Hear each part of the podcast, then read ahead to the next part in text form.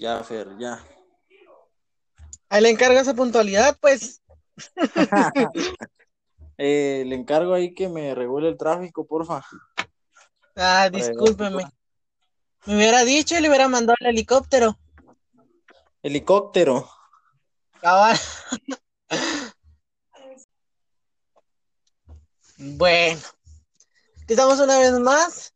Soy Fernando Villares, el Fidodido, y conmigo, como en el resto de programas, mi querido amigo Marvin. Marvin, ¿cómo estás? Hola, ¿qué tal, Fer? Bien. ¿Cómo, cómo vamos? Ahí está con un dolor de cabeza, pero saber por qué es, pero, pero bueno. el calor, el calor. Tal vez. A ver cómo nos va la otra semana con la, con la nueva, con la nueva tormenta tropical. Ah, vaya si no. Ojalá que no sea tan desastrosa como esta. Sí. Se ha puesto a pensar por qué las tormentas tienen nombres de mujeres. Esto es muy machista. es un comentario misógino. sí. Bueno. Entonces. Bueno, entonces hoy eh, traemos un tema de mucha controversia en donde hasta casi se pelean, se matan eh, ciertos grupos sociales por tratar de que encajen o no encajen en la sociedad. Entonces estamos hablando, bueno, o vamos a hablar del, famoso... No diga, no diga, todavía, todavía no diga. Ah, va, va. Todavía no, todavía no. Dejémoslo ahí, que se caliente un poco. Mejor, primero, primero, este, hablemos por, por qué la gente es tan sensible. ¿Por qué es tan Mm, sensible? buena pregunta. Yo, yo siento que la, la gente es muy sensible porque crecemos con una ideología o, o una doctrina dada y no está como aquello de, bueno, vivimos en un país donde no se da mucha eh, la opinión propia. Como lo decíamos en el, en el capítulo pasado, los grupos sociales influyen mucho. Entonces es como cuando una persona es muy sensible es porque no tiene criterio propio. Ter- tercermundismo le dicen. ¿Ah? Tercermundismo le llaman. Cabal. Así vulgarmente, tercermundismo. Tercermundismo, sí. Como dicen, eh, la que es la generación de cristal, ¿va? Mm, vaya si no. todo les ofende, todo les cae mal, nada les parece. Sí, yo, yo pienso que es eso, va, porque eh, de- desde que estamos en la casa aprendemos o, o nos, nos guían por ciertos pensamientos y al final las personas no, no tienen un pensamiento propio, sino que su cosmovisión se ve afectada por, por el ambiente donde crece o el ambiente que le rodea. Entonces, de ahí parte el, el por qué la, la sociedad cada vez es más, más frágil. Antes los temas eran, bueno, los temas también eran con- controvertidos en el pasado, pero como no, no existían medios de difusión donde se pudiera intercambiar tantas opiniones, antes las opiniones solo las daba doña Juanita, don Lenchito y doña Rosita ahí en el, en la tiendita de la esquina, ¿va? Entonces, el círculo social era más cerrado, entonces como que las ideas no, no chocaban tantos porque no eran tan diversas. Entonces ahora las redes sociales como que influyen un poco más en, en que exista cierta discrepancia en el, en el pensamiento crítico de la gente, ¿va? Porque cada uno tiene su punto de vista. Sí, la verdad sí, y como lo decías antes, los temas eran muy tabús. No se, po- no se podría hablar de, de cierto tema como se habla en la actualidad porque ya era pecado, ya era malo, no tenías la edad suficiente para saber sobre esos temas. Y quiera que no, eso repercute todavía en algunas familias guatemaltecas hoy en día. los conservadores. Sí. Sí, es que... sí, eso es, eso es cierto.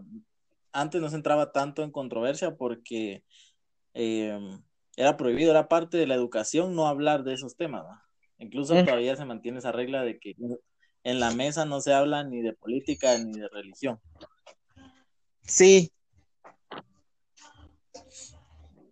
Es como que muy, bueno, aún, bueno, eh, por lo menos aquí en mi casa sí, pero hay lugares en donde sí, bueno, yo tengo amigos donde sí es como de que, qué feo, porque no se pueden hablar de ciertos temas. Está prohibido. Sí, es prohibido, es pecado, dirían por ahí. Cabal, entonces, yo siento que eso también influye que la gente sea tan, tan vidriosa, cosita no se quiebra. Cabal. aparte que eh, otra cosa que no se, no se da, pero debería, que sea parte de, la educación, y no solo la, educación formal, sino que también la, la, educación escolar, la educación, en la educación formal e informal, la que hicimos en casa y en la escuela.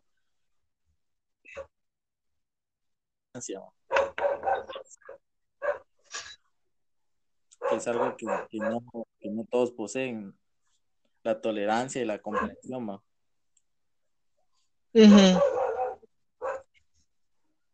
Sí, porque mm, eh, gran parte del trabajo en educar es de los padres, pero el otro, por, el otro porcentaje, por así decirlo, depende también de las escuelas eh, o los colegios privados.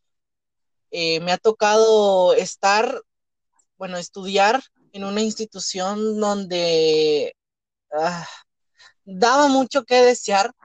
estudiábamos la carrera, pero no nos dejaban opinar, entonces todos decíamos, ¿y la libertad de expresión dónde queda? porque si decíamos algo se enojaban con nosotros. Eh, todo el salón era odiado por el colegio por lo mismo, ¿verdad? Entonces, eh, es cierto que hay una, un gran trabajo que hacer en los centros de aprendizaje para, como te dice, la tolerancia. Sí, sí, hay que trabajar en eso. No fue donde nos conocimos, ¿va? ah, pues, ¿qué le diré? Porque yo me acuerdo cuando estaba aquí, yo los ponía a debatir. Y hasta hablábamos temas chocantes como parte de la clase. Pero era por lo mismo, sí.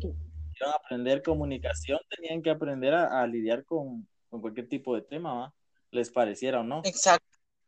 Entonces al final, este, parte de eso es aprender a ser eh, tolerante y, y, y comprensivo, ¿va? pero también aparte es ser eh, tolerante y comprensivo y otra cosa es ser racional. O sea, uno tiene que, pensar por qué la otra persona piensa así, o sea, qué fundamentos tiene o en qué se basa. Y también estar dispuesto uno a dar su brazo a torcer, porque no siempre uno tiene la razón. Sí, exacto.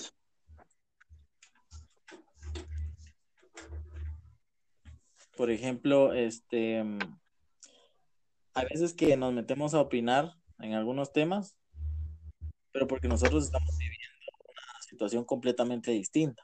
Entonces nosotros no podemos percibir o, vivir este, las consecuencias de esos temas en específico. Entonces uno podría opinar de cierta manera, porque para uno es racional o incluso puede entrar en, controversia con, con, su ideología este, religiosa o, política. Pero al final, para que opinar, primero tenemos que ponernos en los zapatos de alguien más, para tener la solvencia de poder opinar acerca del tema. Entonces, muchas veces la gente opina, pero porque ellos no están viviendo la situación en la que se encuentran las otras personas. Entonces, sería bueno que en algún punto les se les regresara y les tocara y a ver cómo sería su pensamiento. Sí, creo que sería totalmente diferente a como cuando no les, no les sucede. Eh, pasa muchas veces eh, lo mismo en las redes sociales. Es que las redes sociales ahorita es lo que tiene más auge. Entonces, eh, como un hombre en, una, en un país eh, que sus leyes están a favor de la mujer, sin embargo el pensamiento es todavía eh, fascista, clasista y machista.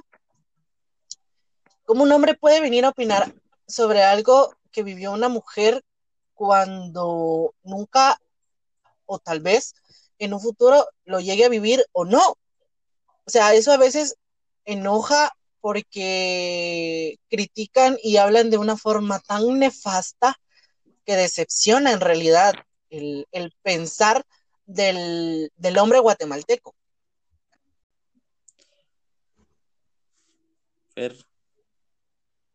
¿Se le fue la conexión o está ahí? Sí, no, ah, sí, estoy aquí. ah, Sí, que- pero cerré mi idea. Ah, bueno, pe- pensé que se nos había ido. Sí, bueno, ahora sí. Está Suelte, fallando. entonces- Suelte entonces de una vez, ¿cuál es el tema? Bueno, el tema principal es el aborto. Como subtítulo, no, ya muy, muy clase, pues. ¿Favor o en contra? Bueno, Ahora, siento que no es, no es tanto como de favor o en contra, sino de tener un pensamiento. Pero como para que entremos un poquito en contexto y tener bases sólidas del por qué el pensamiento de la mujer guatemalteca hacia este tema, me puse a investigar y encontré en tres fuentes diferentes estadísticas preocupantes y alarmantes a la vez. Eh, dice acá en la primera fuente, los embarazos en adolescentes de 10, bueno, en ese caso sería niña, a 19 años, suman un total de 46.863.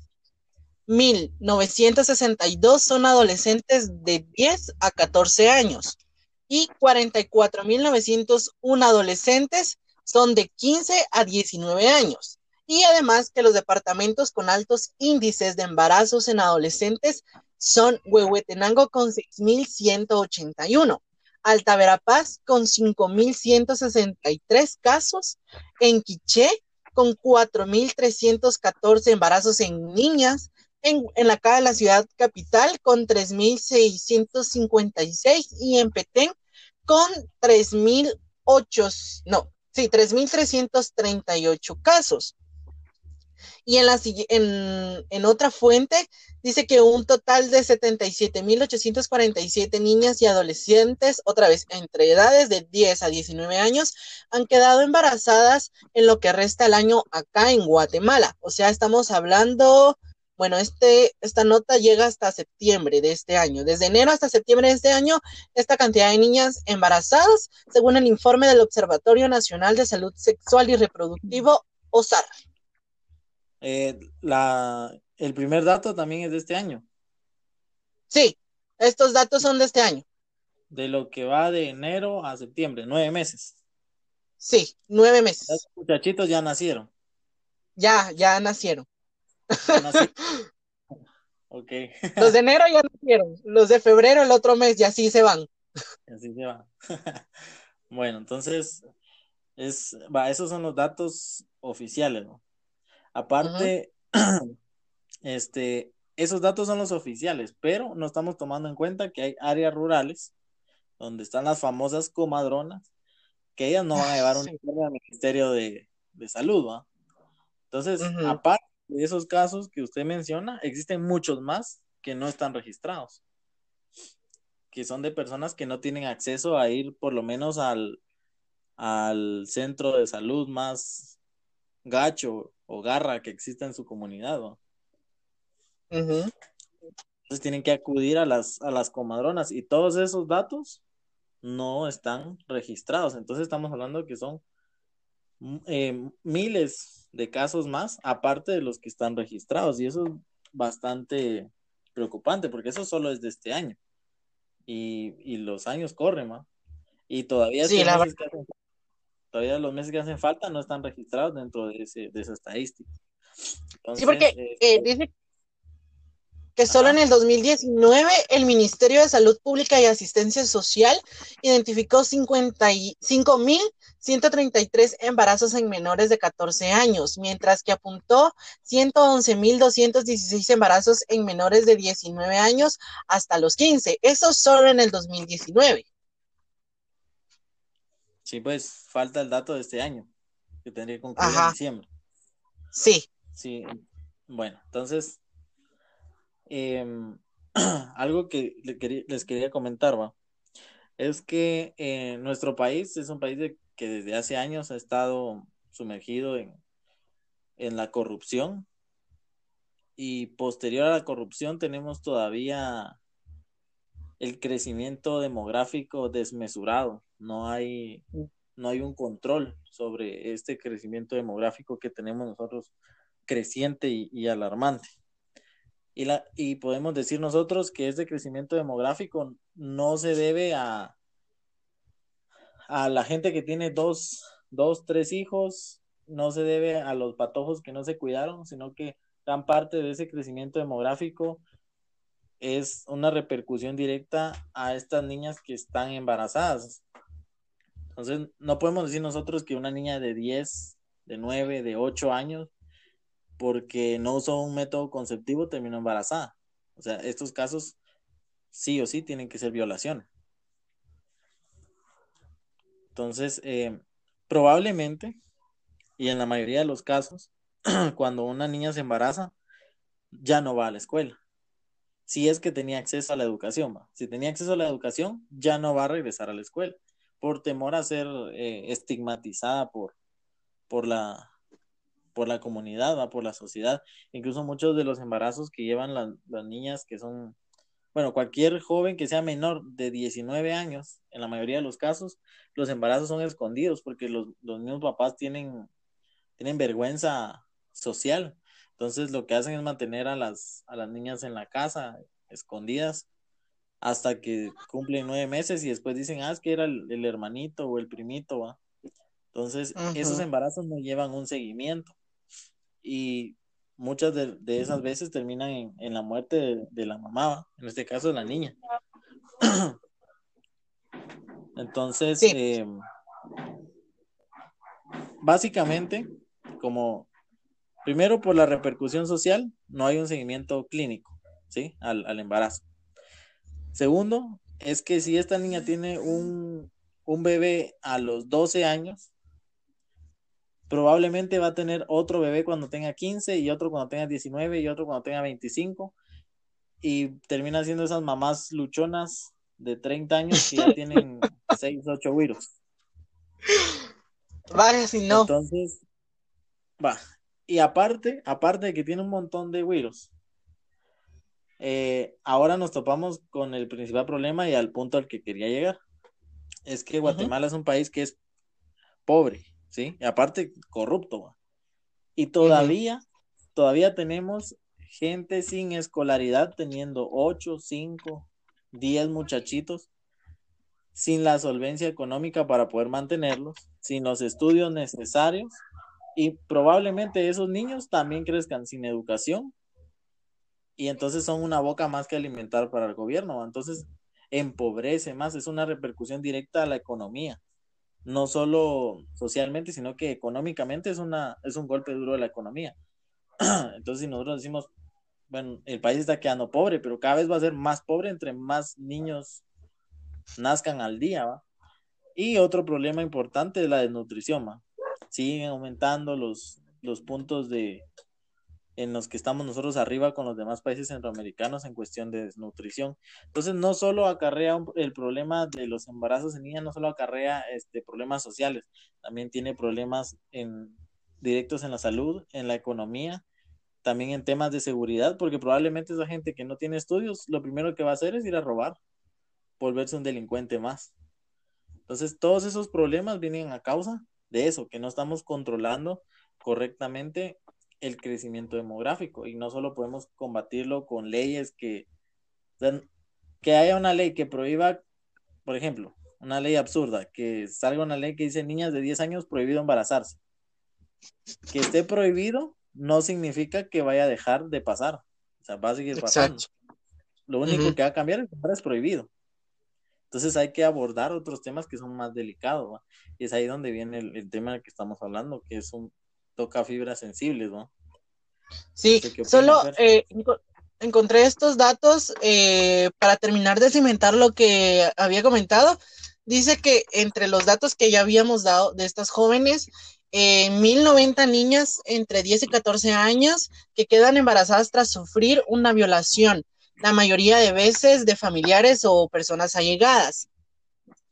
Dice, según la Secretaría contra la, Violencia Sexual y Explotación de Tratas de Personas, eh, citada en este artículo, ¿verdad? Que es la que nos da este dato.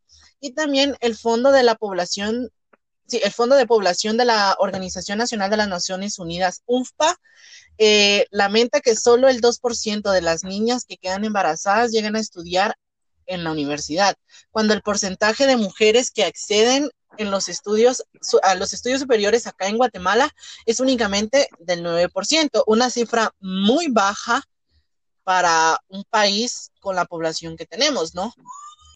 Sí, sí. Entonces, em, Dice que el estudio realizado por la UNFPA ha denominado consecuencias socioeconómicas del embarazo en la adolescencia acá en Guatemala y revela que la poca escolarización de esas jóvenes embarazadas provoca una brecha salarial del 30% con respecto a las mujeres que han sido madres en edad adulta. Lo que usted decía, en niñas que no terminaron de estudiar o que en provincia no se le da tanta eh, prioridad al estudio todavía de, por parte de las féminas es preocupante, tanto en que no se pueden educar sexualmente y no conocen los métodos de planificación familiar, o en este caso de que sean em, violadas, así vulgarmente, por algún familiar o allegado. O sea, esto, eh, la de la violación, no se puede eh, prevenir pasa de un momento al otro y cuando uno menos se lo espera, y pues ahí está la consecuencia, ¿no? Un, embarazo. Pero hay niñas, eh, bueno, o jóvenes de, entre los 19 años y los 10 años de edad que saben lo que están haciendo, saben cómo está el país actualmente y aún así dicen, ay, no me vale gorro, igual quedar embarazada, porque quiero, porque puedo y porque es mi cuerpo. Y no se ponen a pensar en las consecuencias que surgen después, como usted dijo, el, una boca más para, eh, para alimentar que tiene el Estado. El Estado en la Constitución dice que protege la vida, nunca la ha protegido en realidad como se debería, pero sin embargo está la ley de que el Estado se tendría que hacer cargo de, cuidar eh, la vida y protegerla acá en el en, en, la República, ¿verdad? Pero a como estamos, eh, si no mal recuerdo, desde 1945 en los, los, gobiernos que han venido, hemos caído en, la miseria y vamos a seguir cayendo si no hacemos nada. Entonces, en las últimas semanas, si no mal recuerdo, vino una organización o una fundación de Estados Unidos a querer eh, implementar o de una vez darnos de que el aborto sea legal en un país donde ni siquiera se habla de eso. Correcto. solo ahí quiero agregar algo. El, la, la, la, asociación que vino este, venía con una finalidad, pero no era precisamente para el aborto, sino que como era, es una, en realidad es una clínica de, perdón, vamos a ver, es una clínica de orientación o educación sexual y también es una clínica eh, reproductiva, de salud reproductiva. Entonces, no solo trataba temas como el aborto, sino que, por ejemplo, personas que no pueden quedar embarazadas, ahí iban a tener asesoría. Este, personas que buscaban métodos anticonceptivos, ahí había asesoría. Eh, personas que estuvieran interesadas en, en, hacer, no sé, algún taller o algún seminario de educación sexual, estaban ellos ahí, que son temas que legalmente no tiene ningún problema. O sea, yo puedo hablar en un seminario. Bueno, los jóvenes quieren asistir este, voluntariamente. Si dicen que sí, pues pueden recibirlo.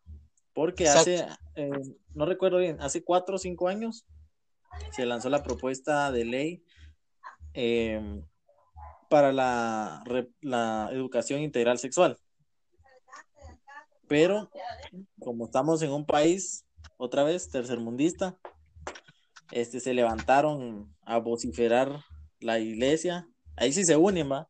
la iglesia católica, evangélica, y fueron a protestar frente al Congreso para evitar eso, porque dice que hablar de esos temas con jóvenes es incitarlos a tener relaciones sexuales, pero es, es algo chistoso, pues, porque eso no es incitarlos, pues, es hablarles, educarles, es parte de los temas que hay que hablar, porque en realidad ellos, aunque no se den cuenta, lo van a hacer, ¿va? Sí, definitivamente. lo natural se podría decir. Correcto. En los famosos grupos de jóvenes, las células, eh, no sé, hay diferentes, cada iglesia tiene su grupo de jóvenes, ¿va? Los patojos van ahí a buscar novia, a buscar novio. Sí. Entonces, eh, aunque traten de evitarlo, no, no se puede. Aunque lo vuelvan ilegal, no significa que no lo vayan a practicar. Pero es importante que, que saquen a, los patojos de, la ignorancia, pues, que hay formas de, de protegerse, ¿va? Y no solo protegerse de tener un embarazo, sino infecciones de transmisión sexual, este, cualquier tipo de, de enfermedad que se les pueda pegar, parte de la educación sexual es aprender a, protegerse de, eso, no solo es evitar embarazos. Entonces, es, este tipo de educación engloba muchos temas. Por ejemplo, no solo vamos a hablar de sexualidad, también vamos a hablar, por ejemplo, del desarrollo, de cómo va el desarrollo de una niña, cómo va el desarrollo de un varón, cuáles son las señales del desarrollo, qué puede hacer una niña, no sé, o sea, hay un montón de, de cosas que, de las que hay que hablar pero que no, no precisamente engloban el tema de la sexualidad. Pero es que la gente lo, lo demoniza, o sea, pensaban que, que, esa propuesta de ley lo que iba a hacer era ir a contarle a los patojos las 100, 200, 300 sombras que se pueden practicar. pero, pero, no es eso, o sea, el, el tema engloba muchas cosas. Engloba, por ejemplo, cómo reconocer cuando alguien está siendo acosado, cómo reconocer cuando un compañero, una amiga, una hermana está siendo acosada o, o sea, tiene muchos, muchos puntos que abordar, no precisamente abordar el tema de, lo que es la reproducción, que es lo que le tienen miedo.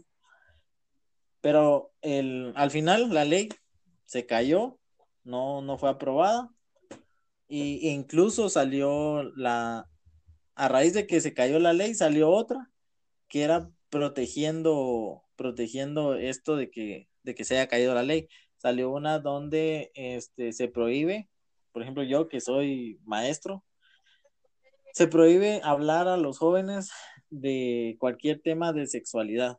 O sea, nosotros no podemos hablar de esos temas. La iniciativa de, ley 5272, no. Sí, correcto. Entonces, yo como maestro no puedo venir y dar una clase. Miren, mucha, este, hoy vamos a hablar acerca de, no sé, el desarrollo o algo así. Prohibido. O sea, si yo digo eso, o sea, si yo doy una clase y uno de los patojos viene y se siente incómodo y va a su casa, miren, es que me sentí incómodo porque el profesor habló de esto. Van al Ministerio Público y me meten preso. Porque lo estoy acosando. O sea, lo estoy acosando porque se sintió incómodo cuando yo hablé de eso. Entonces, este, ya ni siquiera en la educación formal y mucho menos en la casa lo van a hacer. Y si lo van a hacer, no va a ser de la forma correcta. Exacto. No Ven aquí. Ni, ayudar a los patojos. No pueden ayudar a los patojos con su tarea, menos con esos temas tan, tan complejos. Literal. Bueno, aquí encontré eh, la iniciativa que estaba mencionando antes la 3896 dice conocida como Ley de la Juventud, que fue presentada hace eh, más de ocho años, cuando Roxana Valdetti y Manuel Valdizón eran diputados, dice. La última vez que se habló de ella en el hemiciclo fue en 2010 y la última vez, eh, ya, la, definitiva eh, fue el 6 de febrero del 2016. Imagínense, estamos hablando de, de cuatro años. Bueno, entonces dice que en el artículo 1 demandaba asegurar el acceso de la población a los servicios de planificación familiar que conlleve la información, consejería, educación sobre salud sexual y reproductiva a las personas y provisión de métodos de planificación familiar. Esto era lo que con lo que empezaba la iniciativa de ley. Entonces, como usted decía, eh, bueno, es que esto va desde hace muy atrás. Por historias que yo he escuchado, eh, la población indígena todavía es, ve esto como malo, pero fue por parte de lo que se inculcó cuando fue el periodo de la colonia, que creían que la mujer servía solo para procrear y nada más. Entonces, eh, para los pueblos eh, indígenas acá en la, en la región, el hablar de planificación familiar es como... Ah. una virtud a la mujer. Sí, como el faltarle el respeto al marido, por así decirlo. Entonces, eh, dicen, las, las jóvenes, bueno, entonces me toca hacer caso a mi costumbre, a mi creencia y solo sirvo para procrear. Cuando varias mujeres han demostrado de que eso se quedó atrás desde hace mucho tiempo e incluso se están tratando, eh, bueno, en, diferentes, en otros países, acá lamentablemente no, en cómo implementar la educación sexual. Salió una serie de televisión acerca de eso, fue muy famosa, pero, o sea, acá en Guatemala ver eso o con el simple hecho de escuchar con que alguien diga un preservativo, ya te dicen, no hables de eso. Entonces, siento que en, hasta cierto punto no se está cumpliendo la libertad de expresión y emisión del pensamiento porque te tratan la manera de oprimir cuando tratas de educar, bueno, no de educar, sino de orientar a las personas sobre algún método de planificación familiar. Como usted lo decía, la 5272 venía literal a hacer estragos acá. Aparte de que no se podría eh, hablar de estos temas en, el, en la escuela, tampoco estaba eh, permitido enseñarles o comentarles a los niños sobre la identidad sexual, ¿verdad? los que forman parte de la eh, comunidad LGBTQ eh, pues pegaron el grito en el cielo porque, ¿cómo no? Hay un porcentaje en la, en, estadísticamente que no recuerdo ahorita cuál es, si no tengo el dato, perdón por no hacer la tarea, pero pero es, eh, póngale, dos de cada diez niños eh, son bisexuales, eh, gays, transexuales, pansexuales, y ahora hay el montón de identidad de sexual que hay. Entonces, vuelvo y repito, nos están tratando de, bueno, el gobierno está tratando de oprimir que uno pueda decidir sobre su cuerpo y su ideología sexual. Eh, en este caso sería ideología de género. Sí, perdón, ideología de género. Ah, correcto. Entonces. Sí, porque. Sí, porque ya iba a saltar algún algún biólogo. Es que no puedes tener una ideología sexual porque no puedes cambiar tu. Sí, perdón. Tu aparato reproductor. Vaya, si no. Y, y, viera que eso es lo que mucho se disputa en, en, las redes sociales, tanto el aborto como temas de inclusión de la comunidad LGBT. Entonces, pero bueno, estamos hablando del aborto. Resulta de que las feministas, porque ese es el término correcto, no confundan feminazi porque el feminazi no existe, no, no mezclen a las feministas con los nazis. Entonces, eh, las feministas decían, es mi cuerpo, yo decido cuántos hijos tener, si quiero o no, pero estamos en un país donde se le obliga a la población a hacer lo que el hombre diga. Aún así sea hombre, aún así sea hombre que quiera hacer algo diferente, si un hombre adulto le dice que no lo tienen que hacer, no lo tienen que hacer.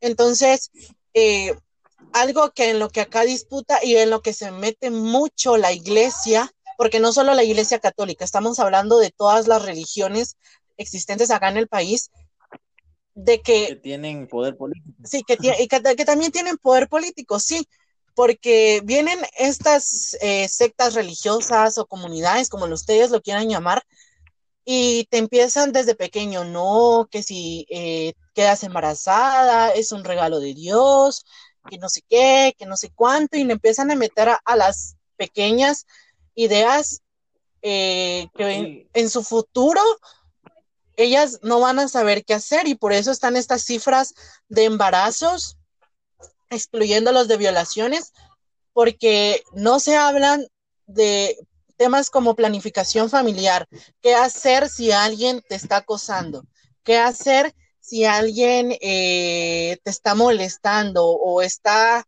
eh, violentando tu intimidad personal.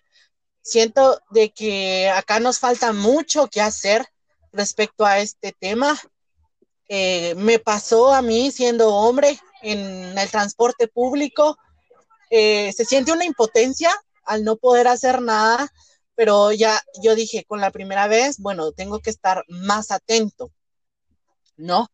Porque eso pasa muchas veces, de que uno sale, bueno, no me puede pasar nada. O sea, está muy bien que pensemos eso, pero a cómo está la sociedad y la mentalidad tan eh, enferma de los hombres que solo sirve para sexualizar a mujeres, a hombres, a niños, es muy preocupante y me sentía en realidad mal. Fui, a, yo iba para el colegio, iba yo a estudiar, o sea, iba con mi traje de prácticas, no andaba provocador, no andaba haciendo nada malo y sufrí y fui víctima de esto, pues, o sea, es como, te queda como, bueno, no puedo decir nada, aunque lo hice, eh, pero más allá, porque no hacen nada.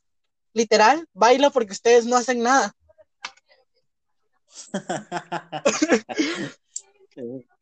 ah, bueno. Sí, este, yo hace unos años fui a un, bueno, aquí estamos mezclando un par de cosas, va, pero em, con relación al tema del aborto, mucha, mucho de la culpa de que se vuelva un tabú o un, o un tema que no se puede hablar, eh, parte de la culpa es de que se ha roto la laicidad en el Estado, o sea, nuestro Estado no es laico, por más que la constitución lo diga, el Estado no es laico. Porque... No, sí, ya vio para la posición de, de, presidencia, se hizo misa, fue cuando me quedé así como... Correcto, o sea, yo, bueno, yo no, no tengo ningún problema con que el presidente sea católico, evangélico, mormón, pentecostés, lo que él quiera hacer. El problema está en que no tenemos que hacer actos públicos de, de fe porque se supone que él es una figura, o sea, él es la máxima autoridad del país. Entonces, básicamente está promocionando, está promocionando su, su ideología este, religiosa. El problema está en que cuando lo promocionan, bueno, entonces, ah, bueno, entonces aquí hay poder, ¿va? Porque nosotros podemos empatizar con, este, con esta figura. Entonces, este, no debe, no debe suceder eso, no debe mezclarse el Estado con, con la, iglesia. Por eso se supone que el Estado de Guatemala es un país que es completamente laico, donde la separación iglesia-estado es marcada por la constitución, pero no se respeta.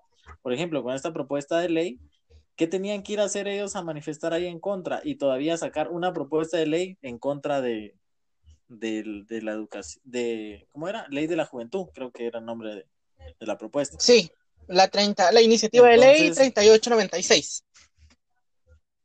Correcto. Entonces, esta, esta ley, ¿sí? Iba a proteger, como la constitución dice, proteger este, la vida desde su concepción. Entonces, parte de proteger la vida es que cuando la vida ya está ahí, ya, ya esa vida tiene cinco años, tiene 10 años, tiene 15 años, el Estado debe seguir protegiéndola. Sí. Y eso incluye del acoso, del maltrato, de la misoginia, del machismo, o sea, todo eso es es un tipo de violencia. Entonces, eh, el Estado debe garantizar que se va a proteger, pero primero, no puede garantizarlo porque no tenemos un sistema de seguridad que como tal que lo haga. Las leyes no están reforzadas. Entonces, parte de esa intromisión es de que se le lave el coco a la gente y que se le diga, bueno, mucha de esto no podemos hablar. Otro tema que también me, me parece curioso que que cabal estaba hablando usted era em, el tema de que las, las iglesias tratan de establecer una posición machista en las, en las mujeres y aceptarlo, o sea, la mujer debe aceptar esto. Em, ahorita le voy, a, contar, hace unos años fui a un seminario que se llamaba ¿Por qué Dios odia a las mujeres? Y el título era así, así, con todo, ¿va? Este, este, este seminario lo dio una asociación a la que yo estoy activo. Se llama este, Asociación de Humanistas Seculares Guatemala. Fueron los que pusieron unas vallas publicitarias eh, acerca de Dios en, el, en la Roosevelt y toda la gente brincó y hasta los quitaron al tercer día. O sea, prácticamente la libre expresión valió en ese momento, no dejaron poner esa publicidad por parte de los poderes eclesiásticos, la mandaron a quitar. Entonces, este, se llamaba ¿Por qué Dios odia a las mujeres? Y básicamente trataba acerca de todo el machismo que existe en la Biblia, ¿va? Y el tema era preocupante porque en ese momento, eso fue hace como cuatro años, en ese momento se quería eh, poner la Biblia obligatoria como enseñanza en las escuelas, lo puso un diputado. Ay, sí. Justo después de, eso. Entonces, él quería como lectura obligatoria la Biblia en todas las escuelas. Entonces, este, ellos querían demostrar que la Biblia no es un juguete para, para enseñar, ¿sí? O sea, no es, no es una figura que nosotros debamos inculcar. Aparte de que aquí existe, aparte de la libertad de expresión, que es el artículo 35, está el artículo 36 a la par, que es eh, la libre práctica de fe, ¿va? Que uno puede escoger la religión que uno quiera. Exacto. Entonces, si vamos a poner obligatoria la Biblia en las escuelas, íbamos a, a chocar con el artículo 36, porque no íbamos a ser libres de escoger nuestra propia fe. Exacto. ¿Qué iba a pasar con los niños que son no sé, por ejemplo, los que son este, judíos, ¿sí? Ellos no tenían la Torah, sí. no iban a tener Corán, no, por ejemplo, los, los hindúes, los niños hindúes, porque en Guatemala hay una diversidad de, gente estudiando, y no los íbamos a poner a leer la Biblia cuando, por ejemplo, en el, en el Corán no iban a hablar acerca del, del Nuevo Testamento, pero se les iba a obligar a leerlo. Entonces ahí ya estábamos nosotros violentando uno de sus, de sus derechos, ¿va? que el, Estado garantiza. Entonces, hay en ese, en ese seminario se hablaba de cómo se hacían algunas referencias en la Biblia acerca de la mujer, ¿va? Por ejemplo, eh, una de ellas y la más clara es cuando Dios dice que, que trajo a la mujer al, mundo para acompañar al hombre y procrear. Entonces, básicamente ahí ya le está tirando una pedrada de que solo para eso funciona, ¿va? Para acompañar al hombre y procrear. También otro de, lo que me llama la atención, una de las frases, la dice Pablo, eh, que dice que la mujer en el templo debe estar callada y sumisa, mientras, mientras la figura de autoridad en ese momento está hablando. Pero como ya sabemos, las figuras de autoridad en las iglesias no son mujeres. Sí. Siempre son, hombres. Entonces ahí seguimos viendo el machismo dentro de eso. Entonces se le enseña a la mujer que no debe pensar que eso es machismo, sino que eso es algo natural dentro de las leyes de Dios y que Dios les dio un papel importante, que es acompañar al hombre y procrear. Entonces ahí es donde empieza ya el problema. Eh, por ejemplo, mi esposa iba a la iglesia mormona y ahí tienen un grupo que se llama Sociedad del Socorro, algo así, y un grupo de mujeres jóvenes y no sé qué más. La cosa que les enseña a las mujeres eh, en esos grupos a cocinar, a coser, a coser eh, ropa, cocinar, coser, manualidades, o sea, cualquier cosa que no conlleve un trabajo que en una sociedad machista se consideraría un trabajo solo para mujeres. Por eso está ahí esa, esa burla que le hacen a las marchas feministas. Bueno, por allá está la cocina. Ajá, sí. Este, de cierta forma, en la, en las iglesias hacen grupos especiales para mujeres y en todos estos grupos, vamos a ver si en alguno de los grupos de mujeres de las iglesias, si alguien por ahí le comenta ya, este, si alguna vez las han puesto a cómo este, nivelar una pared para construir una casa, o cómo se instala un tablayeso, o cómo instalar un lavamanos, cómo instalar una cañería, cómo pegar un par de tubos. O sea, eso no se les enseña a las mujeres porque ese es trabajo de hombres todas esas cosas, ese, a mí me revuelve el estómago, me da, no sé qué vivir en, un país donde se enseña eso. Que la mujer se le restringe a procrear, a estar en la cocina, a ser ama de casa. O sea, ese es el papel de la mujer según la iglesia. Entonces, sí. parte de eso. Ah, otra cosa también es que lo que decía, sí, tener un hijo es una bendición, pero cuando la hermana la hermanita de 15 años llega a la iglesia y todos los hermanos la voltean a ver que está embarazada. Y entonces ahora la van a estigmatizar, no dicen, ah, tu bendición, sino que la estigmatizan, ah, sabe ni con quién se metió. Y entonces ya esto se vuelve una burla pública, ya anda en boca de, de, media congregación religiosa, ¿va? Entonces, al principio le dicen, sí, está bueno embarazarse, pero cuando está embarazada, le dan la espalda. Incluso hay, iglesias que, bueno, están embarazados, usted no podía tener relaciones antes del matrimonio, entonces van para afuera y excomulgados. Sí. Entonces, eh, controversial, ¿va? Que al principio los alienten y después les dan la espalda, ¿no? Es cierto que hay reglamentos y todo eso, pero es algo deshumano. Yo no soy creyente, pero les preguntaría yo, ¿qué haría Jesús? ¿Qué haría Jesús? Las preguntas épicas que siempre hace. Pero bueno, ya para cerrar con la pregunta, vamos a terminar con la pregunta inicial. ¿A favor o en contra, Marvin? Eh, yo estoy a favor, tanto eh, de la parte clínica, estoy a favor porque una niña embarazada es peligroso, o sea, su cuerpo no está diseñado para eso, se puede morir.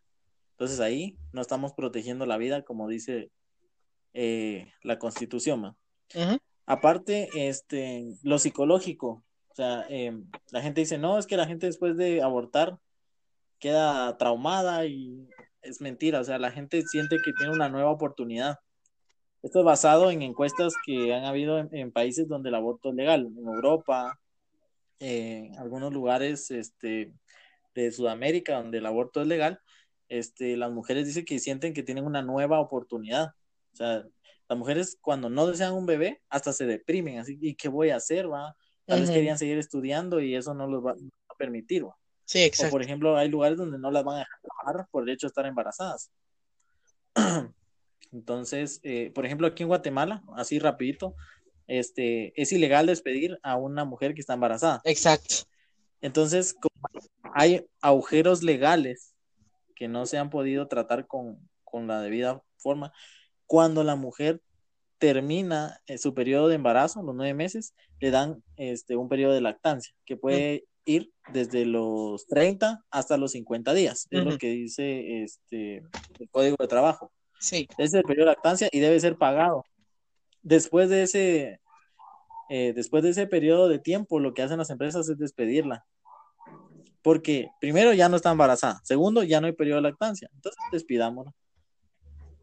Entonces, ese es un agujero legal, porque como dice que no pueden despedirla cuando está embarazada, cita la ley. Entonces, mientras está embarazada la dejan ahí, pero cuando ya termina el periodo, bueno, vamos para afuera. Sí, ya no nos sirve. Entonces, ese es un, ya no nos sirve, correcto. Entonces, las mujeres sienten psicológicamente que tienen un alivio en, en, ese, en esa carga. Otra cosa, el, el, el video ese de, ay, mi piernita, mi bracito. Solo para, informar a la gente, este, durante las primeras semanas de gestación, ni siquiera se llama bebé, ni siquiera se llama feto, es un simple embrión. Mientras ese periodo está sucediendo, el embrión no tiene sistema nervioso, entonces no puede sentir, ay mi piernita, ay mi bracito, ay mi carita, porque no siente nada, porque cadece de un sistema nervioso. Entonces, por eso es que el aborto se debe practicar durante esos primeros tres meses del embarazo. En los países donde, donde es legal lo hacen durante ese tiempo, porque no se considera un feto ni un bebé, es, un, simple embrión. Entonces, ni siquiera podría tener humanos, porque no son humanos, literalmente. Suena duro, pero es así, es biología. Entonces, este, eh, ese es un tema que para la gente que quiera informar, que lean un poco. Y otra cosa que estoy a favor, aparte, ya hablé que mm, de lo psicológico, este, la repercusión que tiene a nivel, eh, a nivel país, o sea, más niños, más pobreza, más delinquidad. Entonces, por eso es que estoy a favor.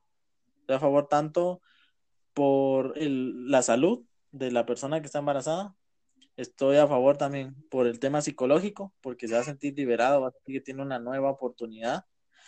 Y por el tema del país, o sea, el país no está capacitado para tener una boca más que alimentar. Si no puede protegernos a nosotros, los que estamos, menos va a poder proteger a 100 mil niños más que nacen anualmente. Entonces, básicamente, el Estado obliga a las niñas a ser madres. Fer, a favor o en Me parece. Ay, eh, bueno, yo me, es que en este tema yo tengo dos puntos de vista, porque póngale, para aquellas personas que, bueno, para aquellas niñas que le dan vuelo a la hilacha sin protección y que vayan a abortar cuantas veces se le pegue la regalada gana, digo yo, no, alto. Tienes que cuidarte, tienes que protegerte, porque imagínese, va a ir a abortar 20 veces, póngale. quiera que no, el, el útero, o sea, todo el aparato reproductor, eh, por así decirlo, se desgasta, ¿no?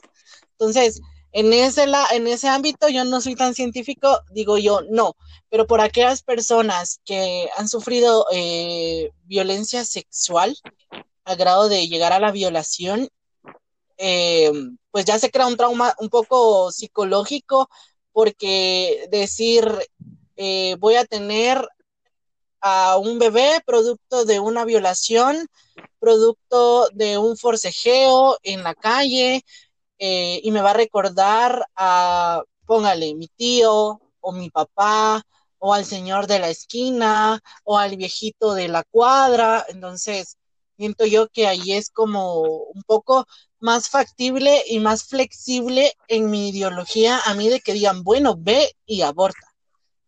Pero pues... Ajá, eh, exacto.